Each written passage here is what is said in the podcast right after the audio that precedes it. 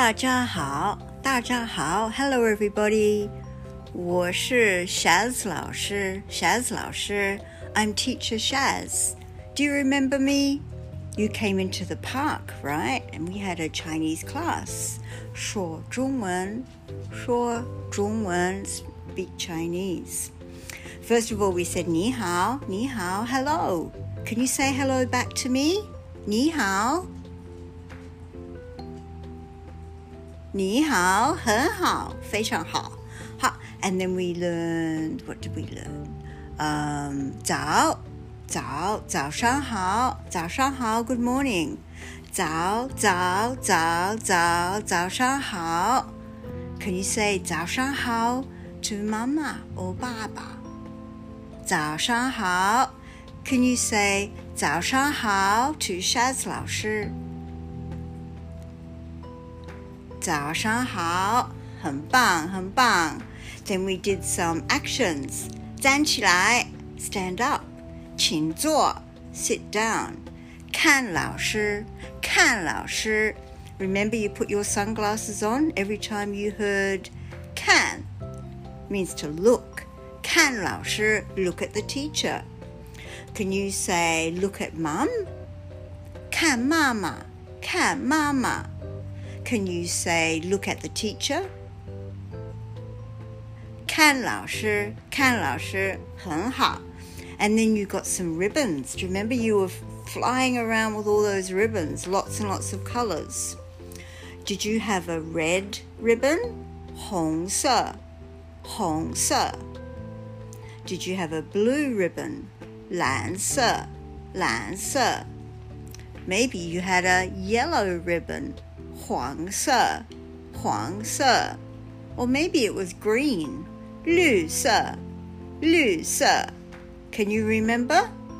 Was it 红色 red, 蓝色 blue, 黄色 yellow, 绿色 green.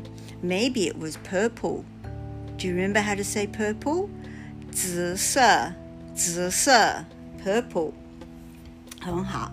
After that, we went jumping. 跳跳跳跳起来，跳跳跳，jumping over the number cards. You can count to five in English, right? 好，开始。Can you start counting? One. Okay, and in Chinese, do you remember? 一、二、三、四。五， 一二三四五，and we jumped over the cards. How do you say jump? 跳，跳。Can you jump now? 跳，跳，很好。After that, we did some writing. 写字，写字。We wrote some Chinese words on the ground. What Chinese words did we write? 对了，一二三四五 ，and some people even wrote ten 十，some people even wrote eleven 十一，I think someone else wrote twelve 十二。So you can practice writing Chinese numbers and show me next week what Chinese numbers you can write. Then we had a 故事, a story.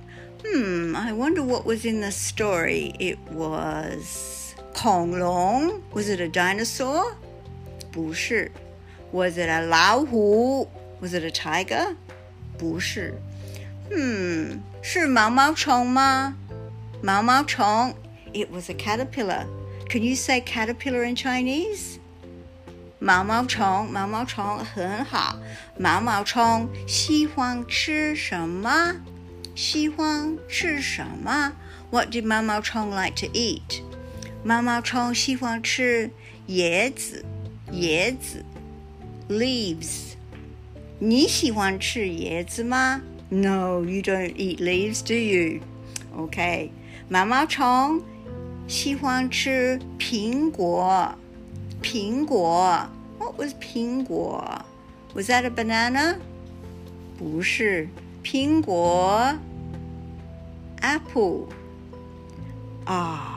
我好饿，我好饿，I'm so hungry. Can you say I'm hungry? 我很饿，我很饿。I'm very hungry. So 毛毛虫吃了苹果，还有什么？橘子，橘子，orange。啊，它还饿，still hungry。Then 毛毛虫吃了什么？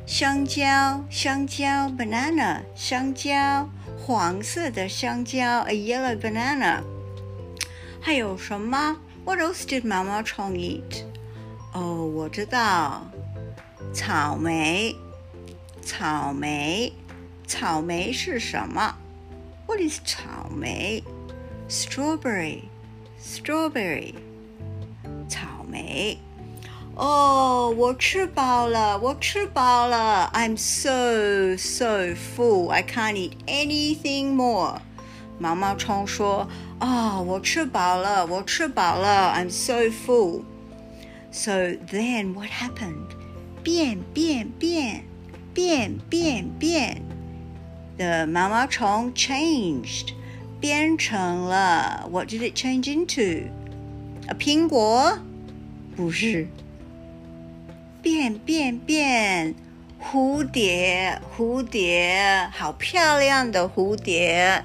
Do you remember the butterfly？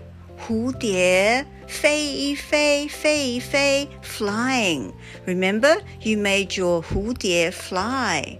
嗯，好漂亮，很漂亮，beautiful 蝴蝶，蝴蝶。So we had that story, and then just after our story, we had to say 再见。 再见，goodbye，再再再再再见，goodbye。But just before you went home，回家，go home。Some people came up and saw 气球，气球 had some balloons，红色的气球，red balloon，蓝色的气球，还有什么黄色的气球？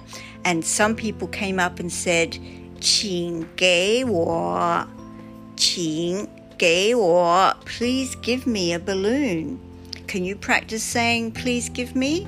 请给我。Okay, I'm going to close my eyes and I'm going to see if you can say it. 请给我。 哇，很棒，很棒！请给我红色的气球，请给我蓝色的气球。OK，and then you could take your 气球 home. 好，你开心吗？开心，开心。Are you happy at the Chinese class today? 我也很开心，开心，开心。好，下次见。See you next time. 再见，再见，拜拜。